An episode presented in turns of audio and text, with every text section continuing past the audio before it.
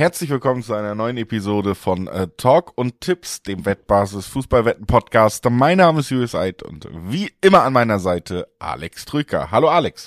Servus Julius. Ja, hoppla, eine Montagsfolge und dabei ist diese Woche gar keine Champions League. Wie kommt das denn? Das kommt durch den DFB-Pokal, über den wir sprechen wollen.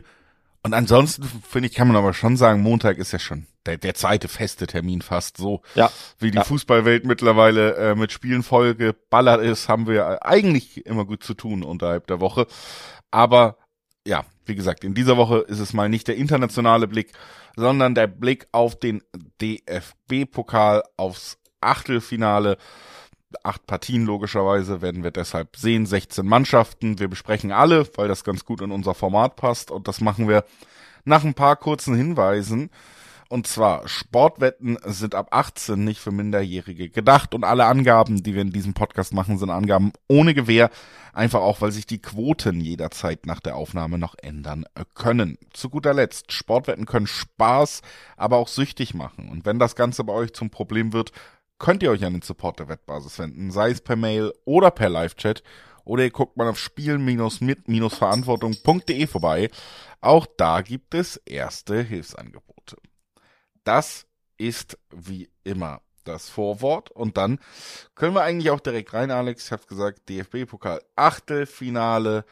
Wir hoffen, dass alle acht Spiele stattfinden können am Wochenende hat zum Beispiel ja der FC Bayern sich einfach aus dem Wettbewerb zurückgezogen, weil sie nicht wollten, weil es ihnen zu kalt war. Ähm, wir müssen mal gucken, wie sich entwickelt. Kann ja aus Erfahrung sagen, also ich gucke gerade aus dem Fenster und sogar hier in Köln liegt dick Schnee gerade. Was heißt denn hier sogar hier in Köln? Naja, Köln ist, äh, also ich wohne hier schon länger und äh, dass hier wirklich so richtig dickerer Schnee liegt, das habe ich eigentlich noch nicht erlebt. Und ähm, irgendwie wurde mir auch erzählt, Köln liegt nochmal in so einer Senke innerhalb von NRW und da äh, staut sich immer heiße Luft, deswegen ist hier immer drei Grad wärmer als überall anders. Aha, ähm, okay.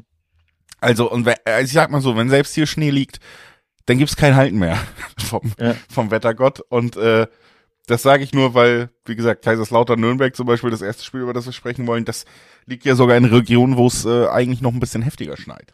Ja, Köln, das Miami Deutschlands, ich merke schon. Ähm, Aber California. Ja, California, stimmt, stimmt. Ja, man, ja. Äh, die, die gute Nachricht ist, naja, gute in Anführungszeichen, der erste FC Köln muss kein Pokalspiel austragen, deswegen hast du diese Sorge ja, nicht, oder die Stadt Köln hat diese Sorge nicht. Der FC hat sich schon verabschiedet.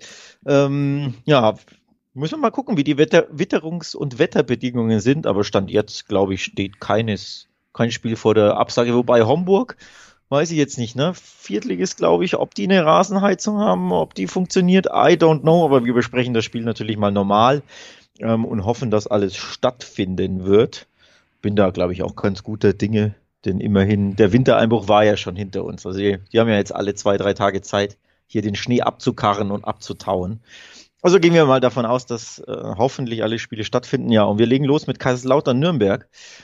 Wir haben ja eh einige Zweitligaduelle oder das ein oder andere und das ist gleich das erste am Dienstag. Und äh, bei Lautern ist die Geschichte der Trainerwechsel. Dirk Schuster wurde entlassen zum Wochenende nach, ja, nach einer ziemlichen Flaute mit vier Niederlagen in Folge. Seit sechs Spielen wartete erst der FCK auf einen Sieg. Sie purzeln in der Tabelle von Rang 6 bis jetzt runter auf Rang 13, also der Abwärtstrend laut Präsidium muss ja gestoppt werden und kann nur gestoppt werden durch einen neuen Trainer. In Gramozis ist äh, ein Ex-Schalke-Coach jetzt an der Seitenlinie. Ja, und Nürnberg kommt jetzt auch nicht so euphorisiert in dieses Spiel, denn die am Wochenende richtig auf die Mütze bekommen. Gegen Fortuna Düsseldorf zu Hause. Ja, eine heftige Klatsche kassiert. Und deswegen sind beide eigentlich nicht so gut drauf in diesem Pokalspiel und würden sich denken, na, okay, im Pokal können wir vielleicht ein bisschen Selbstvertrauen tanken, dass uns in der Liga komplett abgeht.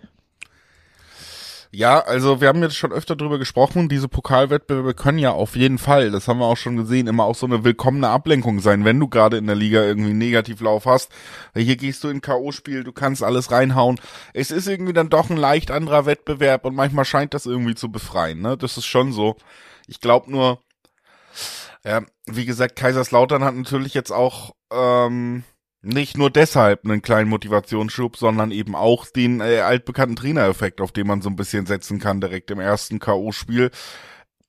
Schuster ist ja mit seiner Mannschaft nicht mal komplett untergegangen, muss man sagen. Sie stehen ja jetzt nicht auf einem direkten Abstiegsplatz, sie sind noch relativ jung wieder hochgekommen, sind ja erst letztes Jahr aufgestiegen. Auch da hat man zumindest eine ordentliche Hinrunde gespielt. Und ich finde, du hast schon gesehen, auch bei Kaiserslautern, dass diese Grundstruktur im Team noch erhalten war. Ne? Also man hat sich jetzt entschieden, den Trainer zu wechseln, auch weil man größere Ziele hat auf Dauer, vielleicht auch spielerisch. Aber ich fand nicht, dass die Mannschaft nicht mehr intakt war. So sah es auch nicht aus. Das heißt, du hast eine halbwegs ordentliche Mannschaft, eine gute Hierarchie, glaube ich. Und dann ja nochmal einen kleinen Leistungspush durch Gramozis. Ob der dann der Trainer sein kann, der eine Mannschaft weiterentwickelt, das werden wir abwarten müssen. Ich finde die, ein kleines Wort dazu, ein bisschen überraschend, diese Entscheidung. Ich hätte mir da hätte gedacht, dass man da ein bisschen mh, mm, ja, innovativer vorgeht, wenn man sagt, Mensch, wir wollen die Mannschaft spielerisch weiterentwickeln. Da hätte ich jetzt Gramozis mhm. nicht zuerst im Kopf gehabt. Aber naja, auf jeden Fall glaube ich, sie haben an sich eine gute Struktur, sie haben einen kleinen Push durch den Trainerwechsel und Nürnberg, ähm, wie gesagt, eh nicht besser in Form. Also für mich Heimspiel Lautern mit den Vorzeichen, da haben sie einen kleinen Vorteil, würde ich sagen. Ja, einen kleinen Vorteil haben sie definitiv, denn der also verloren haben sie natürlich zuletzt beide, aber der Club hat 1-4 und 0 zu 5 zuletzt auf die Mütze bekommen in, in Karlsruhe und Düsseldorf und vor allem das 0 zu 5 in Düsseldorf war boah, abgrundtief schlecht aus Nürnberger Sicht. Wobei auch in Karlsruhe haben sie spielerisch besser gespielt, aber die vier Tore kamen auch nicht von ungefähr. Also da hätte der KSC auch viel mehr Tore machen können. Also gegen den Ball war das zuletzt viel, viel, viel zu wenig von Nürnberg. Und dann Heimspiel am Betze. Und man weiß ja, wir haben es, glaube ich, in der letzten Pokalfolge ja besprochen. Da hatten wir ja beide auf dem Zettel, dass sie den ersten FC Köln rausschmeißen können. Und so kam es ja dann auch in einem sehr, sehr stimmungsvollen Spiel zu Hause. Du mal wieder, ja, der Betze brennt, der Betze bebt, so richtig erlebt in diesem bei diesem 3 zu 2. Und diese besondere Aura, die kann es eben gerade in Pokalspielen, in K.O.-Spielen auf dem Betzenberg geben. Und das kann immer eine Mannschaft dann nochmal ne, mitreißen, selbst wenn's, wenn sie vielleicht in der Krise ist oder nicht gut drauf ist, aber Pokalspielen, besonderes Ding. Und dann kann immer auch dieses besondere Ambiente am Betzenberg vorherrschen.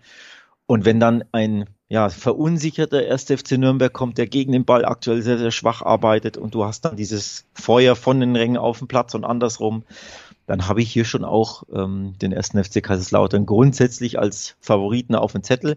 Die Quoten sind ja sehr, sehr ausgeglichen, gleichzeitig natürlich auch sehr, sehr interessant. 220er, 230er Quoten auf dem Lautern-Sieg im Dreiweg, 290 auf Nürnberg, also ein typisches Zweitligaduell mit jeweils zweier Quoten. Heißt, egal wie man es anspielt, es ist immer attraktiv, aber auch ich neige ein bisschen zum Heimvorteil, zum Trainer im Wechseleffekt und auch zu ja, verunsicherten Nürnbergern und vielleicht etwas feurigeren Teufeln, hier roten Teufeln. Also ich will es nicht ausschließen, Nürnberg kann das natürlich auch gewinnen, weil Pokal zwischen Zweitligisten ist immer ein Münzwurf, ne? Und Nürnberg hat auch die Klasse, grundsätzlich die spielerische, ähm, dann auch mal in Führung zu gehen, guten Fußball zu zeigen, aber ich neige eher zum, ja, zum Heimeffekt, so ein bisschen Trainerwechsel plus Heimeffekt Kaiserslautern. Ja, schließe ich mich, wie gesagt, vollkommen an. Würde auch eher den Tipp auf die Heimmannschaft wagen und sagen, lass uns weitermachen mit dem nächsten Spiel. Magdeburg gegen Düsseldorf. Auch hier haben wir ein Zweitliga-Duell. Und da haben wir, ja, zumindest was die Tabelle angeht, dann nicht ganz so viel Augenhöhe. Ne? Magdeburg steht auf Platz 12 und die Düsseldorfer auf Platz 4. Also da ist schon ein kleiner Unterschied und du hast es auch gesagt. Zuletzt äh, Düsseldorf ja auch mit einem beeindruckenden Ergebnis gegen Nürnberg. Also die sind ganz gut unterwegs. Auch Magdeburg hat aber die letzten zwei Spiele in der Liga wieder gewinnen können, sich dadurch auch so ein bisschen von unten lösen können. Sind schon gute ja, Nachrichten. Und Magdeburg an sich ist natürlich eine super spannende Mannschaft immer, weil sie sehr offensiven, sehr aktiven Fußball spielen, der auch sehr riskant ist. Ähm, und das kann sich natürlich in so einem Pokalspiel auch mal rechnen, weil die werden sicherlich nicht als Underdog in dieses Spiel gehen, das machen sie halt nicht. Und deswegen bin ich schon ein bisschen gespannt, auch wenn man sagen muss, ja, gerade wenn man jetzt sich die letzten Spiele und die gesamte Saison anguckt, reden wir bei Düsseldorf schon über einen Aufstiegskandidaten, sind ein Punkt hinterm HSV nur in der Tabelle, ne? Also, ähm, wahrscheinlich Düsseldorf der leichte Favorit. Ja, auch wieder ein Augenhöhe-Duell, finde ich auch sehr, sehr schwer zu tippen im Dreiweg, wie es ausgeht. Ähm, könnten mir beides vorstellen, aber was ich hier wirklich erwarte bei dem Spiel sind Tore auf beiden Seiten. Und zwar Tore satt, also over 2,5 und beide treffen. Denn das hat gute Gründe. Zum einen Magdeburg, du hast es angesprochen, die ähm, spielen grundsätzlich sehr, sehr attraktiv, aber auch sehr, sehr riskant, vor allem von hinten heraus. Ne? Ähm, schießen gerne Tore. Das führt natürlich auch zu durchaus ähm, witzigen Ergebnissen. Ich äh, denke da an 6 zu 4 gegen Hertha, ne? da denkst du fast an Tennis. Es gab auch ein 4-3 gegen Schalke, zuletzt ein 4-1 gegen Lautern und ein 4-2 gegen Kiel auch, um die, um die Riege mal zu komplettieren. Aber ähnliche Ergebnisse hast du ja bei der Fortuna auch. Auch die schießen ja unglaublich gerne Tore. Zuletzt zweimal in Folge fünf Tore geschossen. 5-0 gegen Nürnberg, 5-3 gegen Schalke. Und dann es gab auch noch ein anderes 5-0 gegen Elversberg, es gab ein 4-3 gegen Lautern, es gab ein 4-1 gegen Braunschweig. Also auch die Fortuna spielt offensiv, spielt nach vorne, schießt gern Tore. Deswegen in diesem Spiel setze ich auf Over 2,5 und beide treffen. Ja, und auch da kann ich tatsächlich äh, nur zustimmen. Ich finde, es ist der naheliegendste Tipp bei diesen beiden Mannschaften. Gerade wenn man eben ja bisschen bei sich vielleicht auch bei diesem Pokaltipp noch ein bisschen schwerer tut im Dreiweg, als wäre es ein Ligaspiel, ne? Weil eigene Regeln und da kann vielleicht dann auch mal ein, ein stürmisches Magdeburg vorbeiziehen. Haben aber das zuletzt trotzdem nochmal gesagt, äh, quotentechnisch sogar den Vorteil und deswegen ist Düsseldorf als vermeintlicher wenn man auf die Tabelle guckt, deutlich besserer Verein in dieser Saison. Schon spannender Tipp, ne? weil da gibt's fast zwei Siebener-Quoten, während es auf äh, Magdeburg zwei Vierer-Quoten im Schnitt gibt. Also das ist schon ein kleines Ungleichgewicht. Das würde ich so nicht mitgehen, auch wenn es nicht so groß ist. Lohnt sich vielleicht, das auszunutzen. Ansonsten bin ich bei Alex, was die Toranzahl angeht. Und leite über zum dritten Spiel am Dienstag. Gladbach äh, gegen Wolfsburg heißt das Ganze. Und während Gladbach sich so langsam in die Saison gekämpft hat, äh, fällt Wolfsburg immer weiter raus aus der Saison, wenn wir es umkehren. Ne? Ich finde, ähm, gerade jetzt am Wochenende haben wir es auch nochmal gesehen, Wolfsburg durchaus ähm, Probleme. Bochum zu Hause 3 zu 1 gegen Wolfsburg gewonnen. Haben wir vorhergesagt übrigens in diesem Podcast. Ja. Aber ähm, trotzdem ist es aus Wolfsburger Sicht, finde ich, äh, gerade wie das Spiel gelaufen ist. Ne? Man war lange in der ersten Halbzeit deutlich unterlegen sogar. Das war schon einer der wirklich schwachen Auftritte dieses Jahr. Ja, und deswegen, ähm, der Trend ist your friend. Und in dem Fall ist er nicht der Friend von Wolfsburg, aber ich ähm, gehe mit dem Trend, Trend und sage, so wie die Wölfe drauf sind, dann Auswärtsspiele in Gladbach, die jetzt zuletzt auch sich definitiv stabilisiert haben, jetzt wieder gewonnen haben gegen Hoffenheim, hatte ich übrigens sogar als Ergebnistipp richtig, ist mir nach, im Nachhinein gekommen bei Kicktipp, das 2 zu 1. Davor ähm, bei Dortmund ja verloren, aber sie hatten ja diese sehr, sehr gute äh, erste Halbzeit oder Anfangshalbe Stunde da. Davor gegen Wolfsburg im, im gleichen Duell vor, ich glaube, zwei oder drei Wochen ne, in der Bundesliga 4 zu 0 gewonnen. Also hier gibt's für mich ein paar Gründe zu sagen, ich glaube, Gladbach wird in die nächste Runde einziehen. Ich glaube, Gladbach wird gewinnen. Das ist das mit dem Gewinnen immer so eine Sache, denn ja, Pokal kann halt auch der Sieg erstmal nach 120 Minuten oder Elfmeterschießen kommen. Deswegen im setze ich aufs Weiterkommen Gladbach. Ob sie es wirklich auch gewinnen nach 90, bin ich mir nicht tausendprozentig sicher. Aber auch da wieder Zweierquoten auf Gladbach, wenn der Sieg eintrifft, finde ich auch wieder ähm, von den Quoten her interessant, ne? Ja, auf jeden Fall. Also ich ich bin auch hier wieder eigentlich komplett deiner Meinung. Das Einzige, was man vielleicht ein bisschen reinwerfen kann, ist, dass Wolfsburg im letzten Pokalspiel Leipzig ausgeschaltet hat, relativ überraschend. Ne? Also da haben sie schon auch eine kleine Überraschung und einen guten Gegner aus dem Pokal geworfen. Ich finde, das kann man schon mal so ein bisschen mit reinnehmen, dass sie bis jetzt im Pokal halt gut performt haben und das natürlich vielleicht auch den Spielern so ein bisschen wieder wieder zurückfällt, die sich sagen, ey, letztes Mal haben wir Leipzig rausgeworfen, wir haben jetzt sicherlich keine Angst vor Gladbach, los geht's. Das wird so ungefähr, denke ich, der Anspruch sein. Ähm, ich bin bei allem, was du gesagt hast, trotzdem dabei. Ich sehe Gladbach gerade in einer besseren Phase, einen besseren Trend, hast du ja auch gesagt. Und deswegen würde ich schon auch sagen, im Dreiweg reizt mich das am ehesten. Würde aber fast auf die Nummer sicher gehen, sagen, weißt du, vielleicht ist es ein Pokalspiel, was am Anfang zumindest noch relativ eng wird. Und für mich ist auch hier wieder, hier wieder das Unentschieden zur Halbzeit ein nicht uninteressanter Tipp. Könnte mir vorstellen, dass Wolfsburg das eng halten kann und dass es dann eben, wenn es diese Bestrafung gibt, die eher hinten rauskommt, das wäre noch ein Tipp, den ich mir hier vorstellen kann, ohne dass wir dann aufs Dreiweg gehen müssen.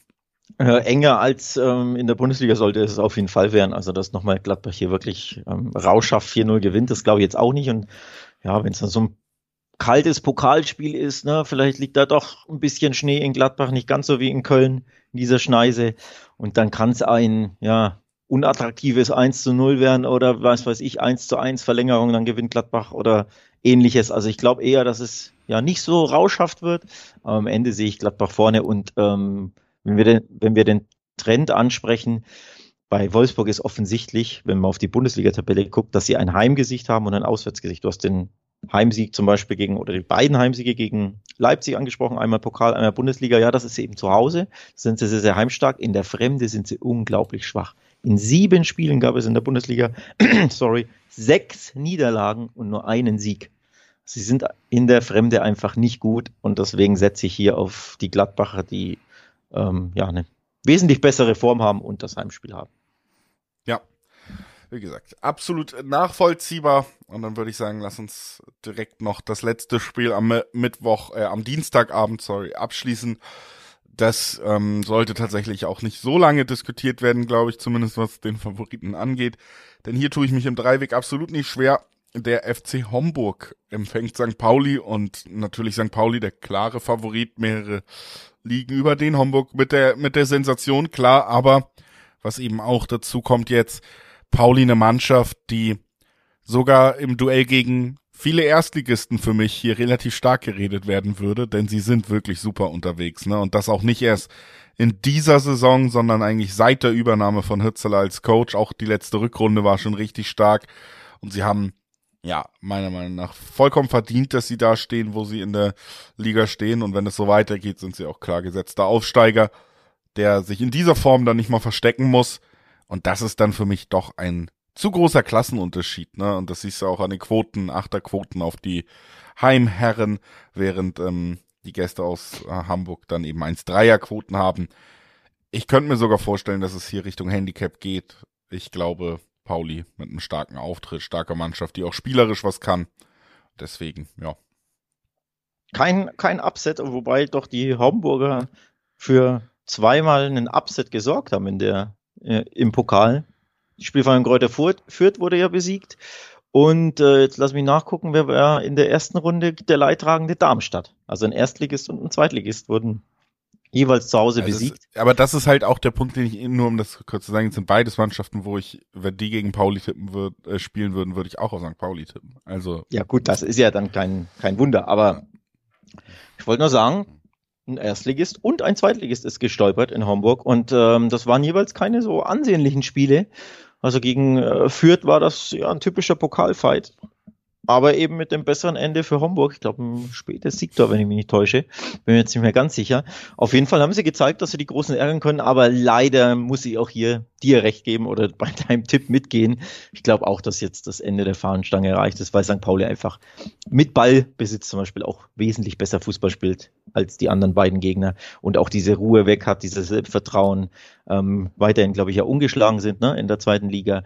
Also schon ein anderes Kaliber sind, auch wenn sie nur Zweitligist sind, aber als zum Beispiel Fürth oder selbst als Darmstadt, die ja mit dem Ball ne, viel mehr Probleme haben. Also wenn Homburg drin, drin steht und es steht 0 zu 0 in der 70. als Beispiel, glaube ich, wird St. Pauli jetzt nicht die Nerven verlieren, die werden den Ball laufen lassen und dann sollten sie sich am Ende durchsetzen. Also leider habe ich ja auch keinen Upset-Tipp. Ich hätte ihn gern getippt, aber Achterquoten sind natürlich super lukrativ. Also man kann es ja auch einfach mal ansprechen. Doppelte Chance 1x lohnt sich enorm, wenn man mal auf den Pokal-Upset setzt, den es ja in Homburg schon zweimal gab. Aber wir beide können ihn uns, Klammer auf, leider, Klammer zu, nicht ganz vorstellen. So ist es. Also irgendwann hört es auf mit den Sensationen, so ist es leider mittlerweile im modernen Fußball. Das kennen wir auch zur Genüge. Und was ihr auch zur Genüge kennt, ist der wichtigste Hinweis der Folge, nämlich schaut doch mal auf wettbasis.com vorbei.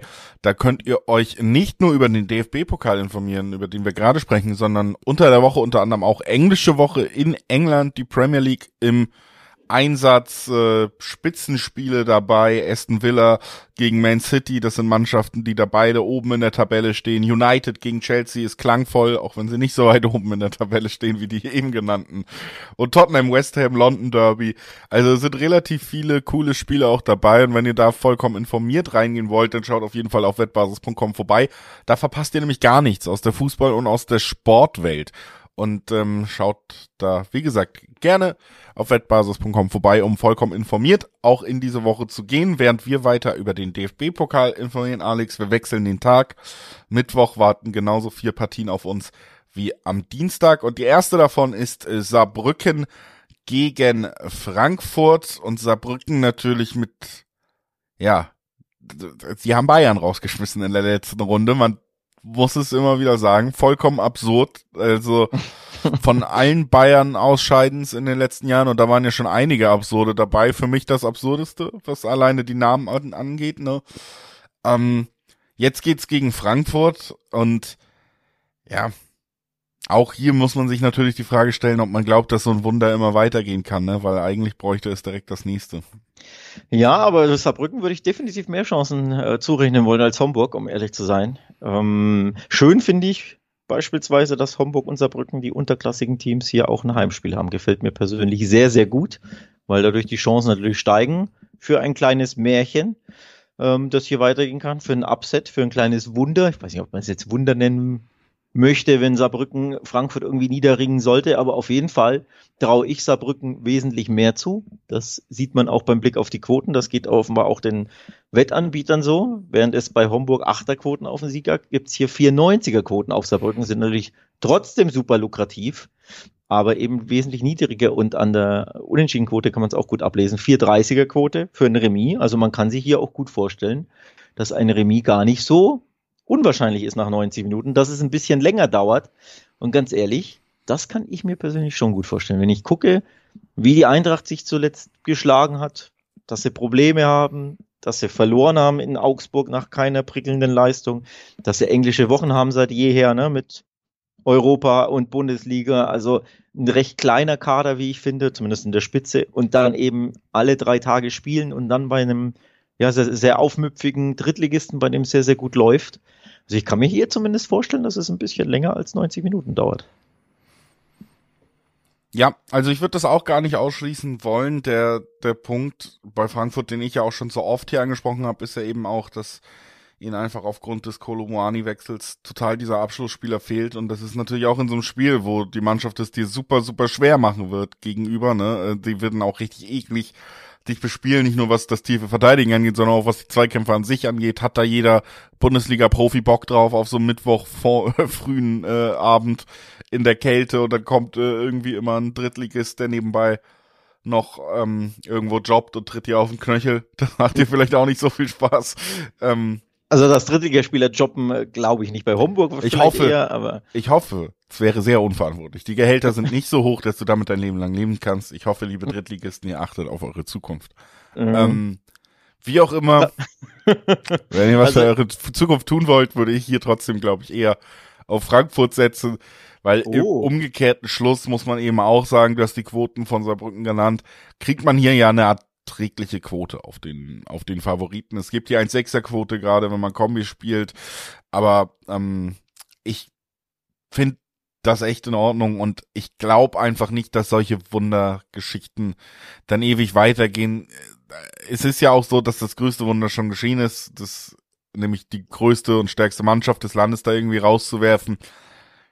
Und sowas ist ein bisschen auserzählt, glaube ich. Ich glaube, die hatten ihren großen Moment und ich kann mir irgendwie nicht vorstellen, dass der sich so wiederholt, irgendwie ansatzweise. Deswegen ist mein Gefühl am Ende trotzdem auf den Favoriten zu gehen, der, wie gesagt, hier dann auch im Bereich des, des Anspielbaren liegt mit der Quote. Bei, bei aller Hoffnung und Freude, die wir an solchen Absets haben. Wir haben ja auch noch ganz viele Zweitligisten im Pokal, die auch teils gegeneinander spielen. Also wir werden noch ein paar unter vermeintliche Underdog-Spiele haben äh, im Laufe des Pokals, aber ich glaube, für Saarbrücken wird am Ende trotzdem, trotzdem Schluss sein. Ja, das sind mutlose Tipps, da bin ich ein bisschen ja, enttäuscht. Ja, da, da, da, hätte ich mir mehr erhofft. Dann, dann halt ich, einfach mal, ich, ich bin eingeschneit hier. Ich habe ja, keinen dann, Hut mehr. Dann halte ich einfach mal dagegen, um dagegen zu halten. Ich sage, ja, okay, am Ende, glaube ich, wird Frankfurt das bessere Ende versichern, weil sie ja auch eine Pokalmannschaft irgendwo sind. Aber es dauert eben länger. Deswegen sage ich, nach 90 Minuten ist es noch nicht vorbei. Es geht in die Verlängerung. Ich setze hier einfach mal drauf, dass wir ein bisschen Drama bekommen, denn ich nehme eins vorweg, im nächsten Spiel kann ich leider überhaupt kein Drama sehen, denn ja. da ist Leverkusen beteiligt. Deswegen nehme ich es vorweg und sage, Homburg tippe ich das Ausscheiden. Okay, dann sage ich wenigstens Saarbrücken, der sympathische äh, Drittligist aus dem Saarland, der ärgert die Frankfurter so, die nicht gut drauf sind, dass sie zumindest richtig arbeiten müssen und in der Kälte eine halbe Stunde länger Fußball spielen müssen. Also nach Verlängerung kommt Frankfurt erst weiter. So, um mal ein bisschen einen mutigeren Tipp abzugeben, Julius. Ja, ich finde der sympathische Drittligist aus dem Saarland, das ist so eine Sie sich angehört wie so eine RTL-Dating-Show-Anmoderation. der sympathische äh, Drittligist aus dem Saarland sucht einen neuen Partner. Ähm, wir suchen ein neues Spiel. Auch noch 18 Uhr am Start. Ähm, das ist Leverkusen Paderborn, hast du auch den Vorgriff gemacht und puh, ja, ich bin da eben auch deiner Meinung, dass es schwer, sich hier wahnsinnig viel irgendwie aus den Fingern zu ziehen, außer dass es wahrscheinlich ein Handicap-Sieg für Leverkusen wird. Haben auch am Wochenende wieder gezeigt, in was für einer starken Form sie sind. Ne? Also wirklich große Teile des Spiels gegen den BVB kontrolliert der BVB, aber das muss man ihnen eben auch lassen. Wir werden ja gleich auch über sie nochmal reden. Ähm, oft in der Lage und auch dieses Mal in der Lage, relativ stabil zu sein, gerade bei Führung und die sind eben früh in Führung gegangen, deswegen haben wir vielleicht auch ein einseitigeres Spiel gesehen, als hätte sein müssen. Auf jeden Fall, trotzdem sind die Eindrücke, auch wenn es jetzt mal wieder ein Unentschieden gab, die Eindrücke sind eben kaum getrübt. Ne? In der Euroleague gewinnen sie alles, im Pokal gewinnen sie alles. In der Liga nur gegen Bayern und Dortmund Punkte verloren und nicht mal ein Spiel verloren gegen eine von den beiden. Ja. Was soll man sagen? Es ist eine absolute Top-Mannschaft. Das wird, ähm, glaube ich, relativ lange auch in der Bundesliga-Tabelle interessant werden und da kann dann einfach ein Paderborn nicht wirklich mitreden. Ja, das stimmt, das stimmt. Ähm, deswegen habe ich es ja vorweggenommen. Hier kann ich leider gar keinen Absatz sehen. Dafür hat mich Leverkusen dann schon irgendwo auch ein bisschen beeindruckt, auch wenn es ja nur ein 1 zu 1 war und das 1 zu 1 retteten sie erst spät gegen den BVB. Aber wer nach, was waren es, drei Minuten, zwei, vier, 0-1 hinten liegt und trotzdem so selbstsicher weiterspielt und den BVB ja nur zum Verteidigen zwingt. Ähm, also ich fand die Herangehensweise natürlich wesentlich beeindruckender als das Resultat, äh, obviously. Aber am Ende hatten sie 23 Schüsse fast 70 Prozent Ballbesitz Leverkusen. Ähm, also waren wirklich die ganze Zeit am, am, Drücker und da hast du gesehen, die haben wirklich eine Entwicklung gemacht. Ne? Ähm, dass sie so dominant spielen gegen den BVB nach Frührückstand, hätte ich dann so auch nicht gedacht. Von daher fällt es mir hier sehr, sehr schwer, irgendwie irgendeinen Ausrutscher zu sehen und sei es nur hinten liegen und zittern und irgendwie in die Verlängerung kommen. Nee, ich glaube, das wird Leverkusen machen. Sie werden natürlich sicherlich ein bisschen rotieren, weil sie haben einen recht breiten Kader, aber in der Europa League rotieren sie ja auch recht viel. Dann beginnt dann Adli und vorne wird möglicherweise höchstwahrscheinlich Schick beginnen, der jetzt einen schönen Assist gemacht hat.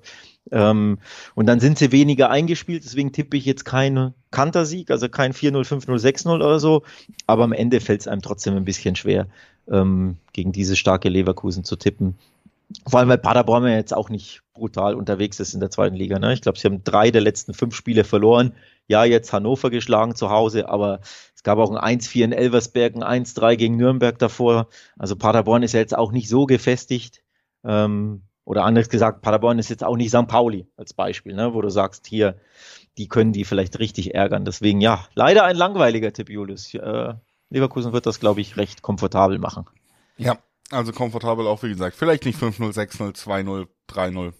3-1 wird mich gar nicht überraschen. Also auch der Handicap-Tipp total machbar in diesem Duell. Und dann kommen wir zum nächsten Spiel. Da geht es um den VfB Stuttgart und die empfangen eben Borussia Dortmund und das hat am vergangenen Wochenende gestern erst äh, Leverkusen getan und äh, sich eins zu eins mit den Schwarz-Gelben getrennt. Ähm, ja, und es fällt so ein bisschen schwerer, finde ich, bei beim BVB die Tendenz nach diesem Spiel abzulesen. Sie hatten ja davor, finde ich, ein richtig starkes Spiel in Mailand. Ähm, sind ja. jetzt früh gegen Leverkusen in Führung gegangen, haben sich dann eigentlich komplett aus Verteidigen verlegt, was auch ganz gut geklappt hat. Ne? Also ich glaube, es war das einzige Mal in dieser Saison, dass Leverkusen mit einer mit einem Rückstand in die Halbzeit gehen musste und bei allem Andrang stimmte schon, dass sie sie oft auch irgendwie ein bisschen ja vor Herausforderungen gestellt haben, was das Defensive angeht. Auf der anderen Seite muss man dann sagen,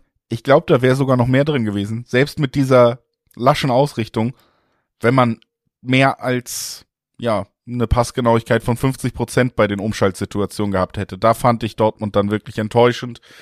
Ähm, da, da müssen sie auch mehr individuelle Klasse haben, mal, äh, als wirklich jeden Ball komplett direkt wieder abzuschenken. Die Entlastung brauchst du dann auch mal in solchen Spielen, selbst wenn es nicht zum Tor führt. Und ich glaube, so wie Leverkusen angelaufen ist am Ende, hätte sogar eine Umschaltsituation noch zu einem Tor führen können aus Dortmunder Sicht. Das haben sie alles nicht genutzt. Beino Gittens war ja einmal durch, ne? Wenn er da besser einen Körper reinstellt ja, oder also kreuzt, Also selbst in der ja äh, 94. auch noch die letzte Situation eigentlich ein Flugaufball von Füllkrug, der theoretisch, äh, wenn der aufs Tor kommt, ähm, und das, also es war keine schlechte, keine schlechte Chance und dann gewinnst du das nee. Spiel am Ende. Deswegen fällt es mir schwer, dem BVB jetzt einen krassen Vorwurf zu machen. Zu sagen, Mensch, die haben ja gar nicht mitgespielt gegen Leverkusen. Die haben gegen eine Topmannschaft sehr früh das Tor gemacht und sich ein bisschen aufs Verteidigen verlegt fällt mir schwer, ihnen einen Vorwurf zu machen, aber ist natürlich trotzdem jetzt die Frage, gegen Stuttgart haben sie in der Liga verloren.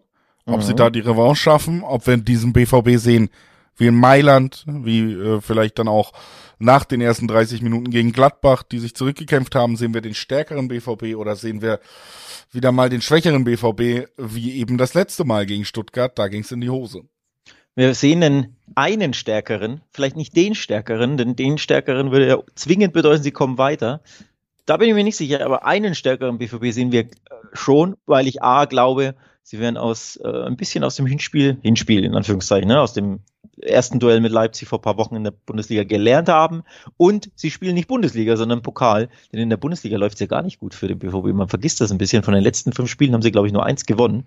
Das war gegen Gladbach. Ansonsten waren ein paar Remis dabei und auch ein paar Un äh, Niederlagen, ne? Bayern und Stuttgart zum Beispiel. Aber im Pokalen, also auch der Champions League, fühlen sie sich ja dieses Jahr sehr viel wohler.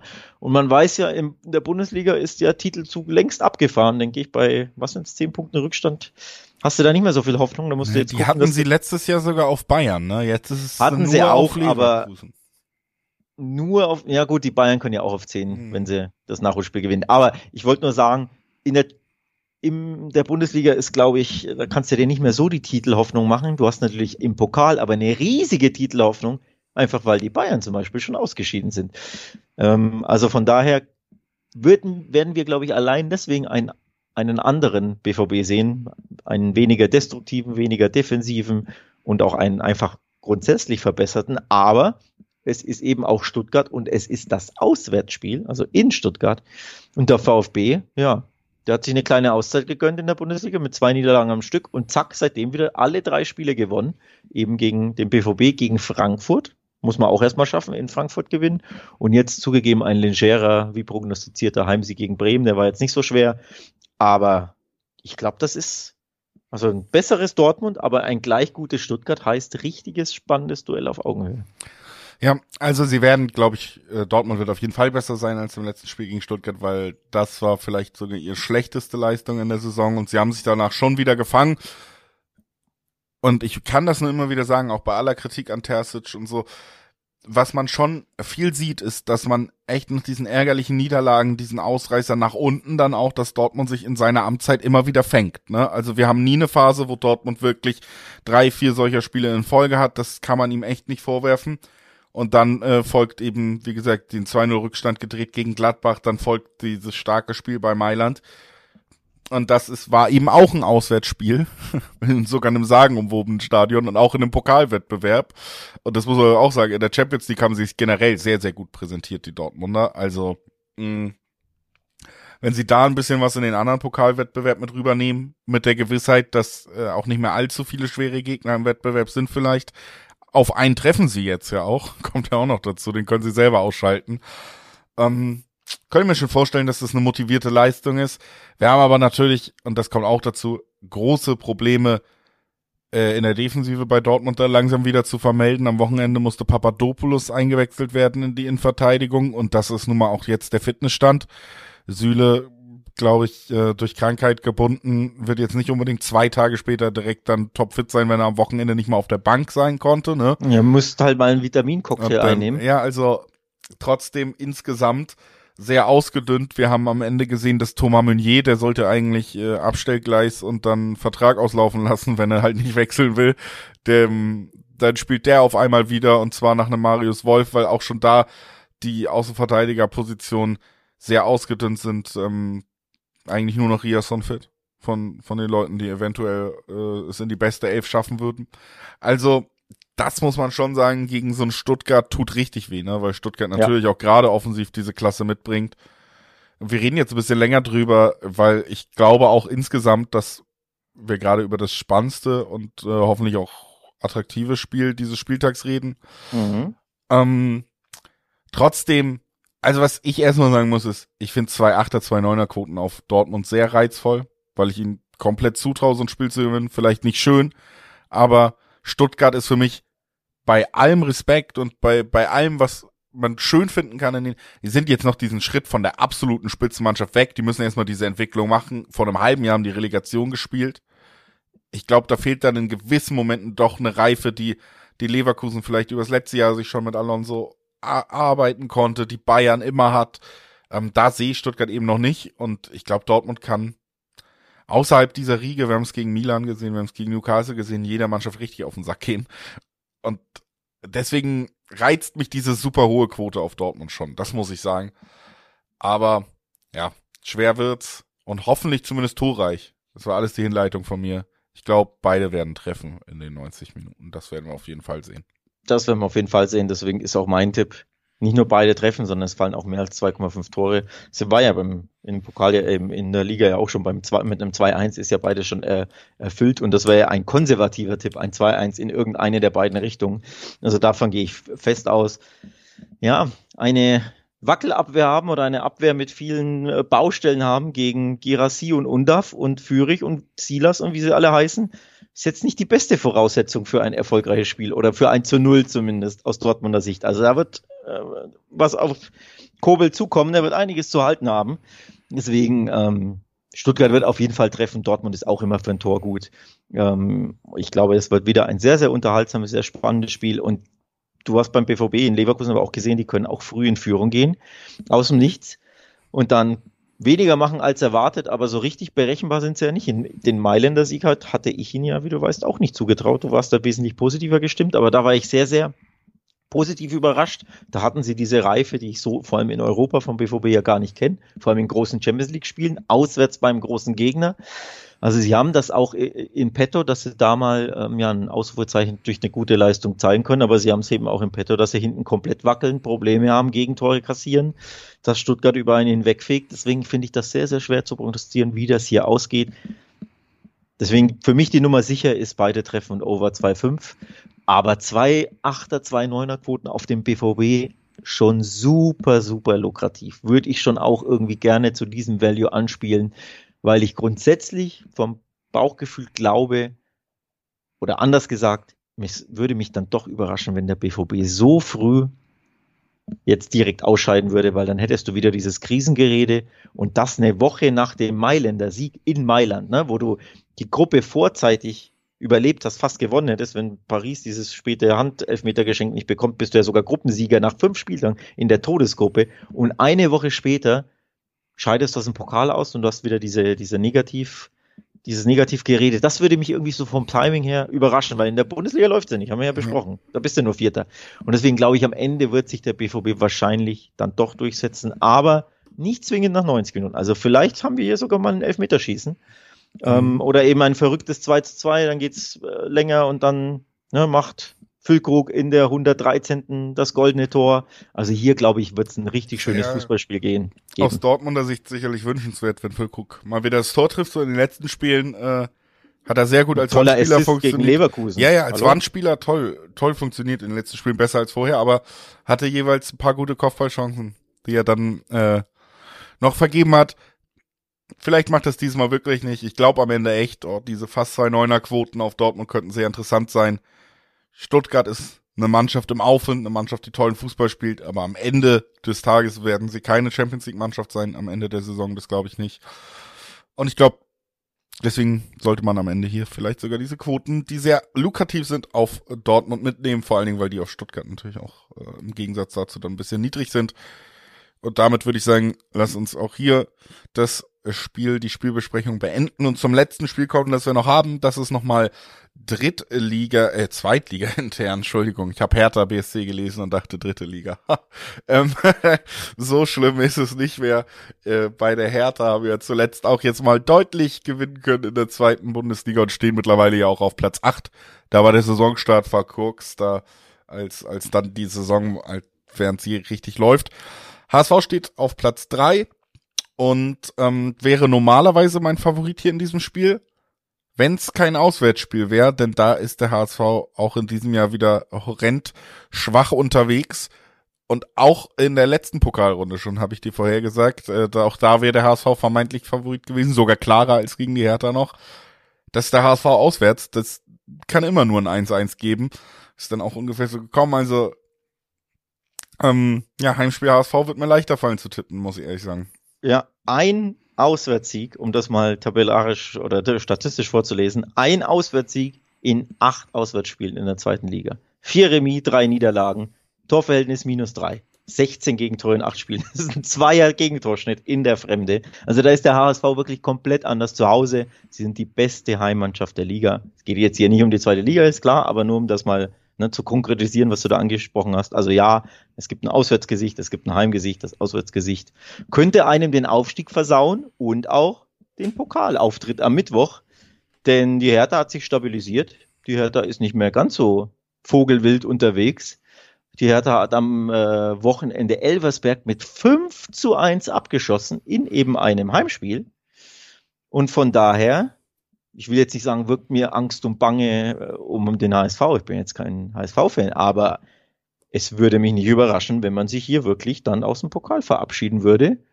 Und dann ist man nicht so happy mit der Gesamtsaison äh, der Hamburger, denn ja, ab und zu lassen dann doch die Ergebnisse zu wünschen übrig. Also ja, Auswärtsspiel macht mir auch Sorgen aus HSV-Sicht. Ja, also es ist halt wirklich eine, ein krasses Leistungsgefälle. Du hast es angesprochen man wäre auch in der Tabelle nicht ansatzweise so weit oben, wenn man nicht äh, zu Hause alles gewinnen würde. Ne? Es kommt also wirklich ähm, komplett unterschiedliche ähm, Gesichter, die man da eigentlich sieht, was ähm, vielleicht bisschen positiv jetzt einzahlt ist.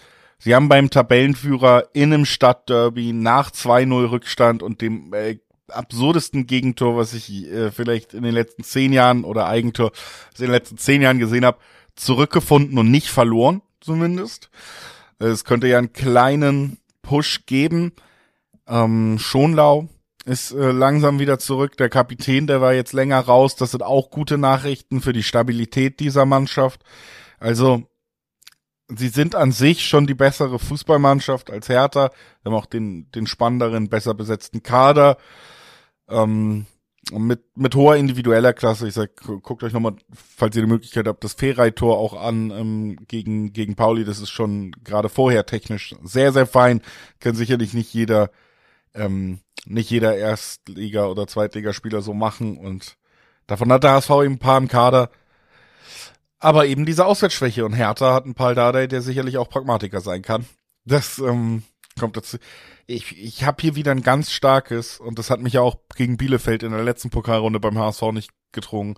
Ich habe ein ganz starkes Elfmeterschießen-Gefühl.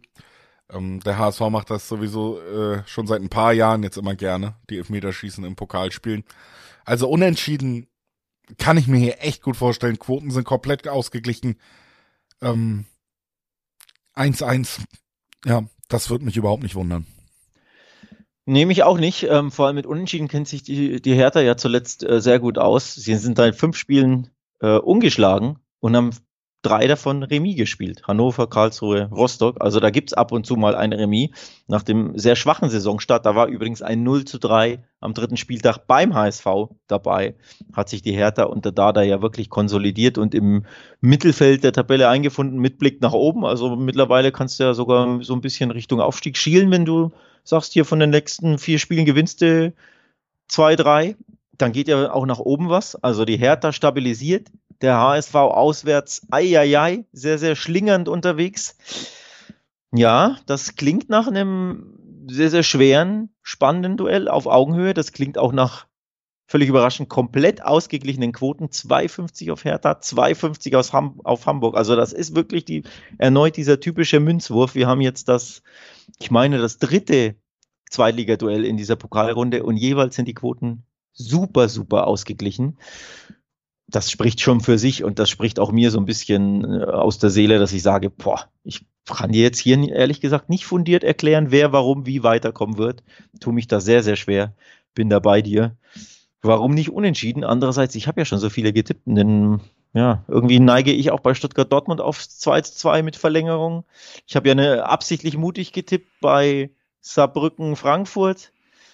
Lauter Nürnberg, Magdeburg, Düsseldorf, das kann auch in die Verlängerung gehen. Ich will auch nicht ständig Verlängerung tippen, aber irgendwie, das klingt so ein bisschen nach Verlängerung. Deswegen gehe ich ein, einen Schritt zurück und mache das, was du auch ganz gerne machst. Zur Halbzeit steht es unentschieden. Da gibt's auch immer Zweierquoten, schöne Quote. Und dann wird's wieder eiseskalt sein in diesem Olympiastadion, ja. Und dann siehst du da vor lauter Schneenebel den roten Ball gar nicht und die Auslinie nicht. Ja, dann geht's halt mal mit 0-0 in die Kabine, ja. Why not? Also unentschieden zur Halbzeit. Ja, ich sag sogar unentschieden zum Ende, aber das muss ich ja wirklich nicht unbedingt widersprechen, diese beiden Tipps.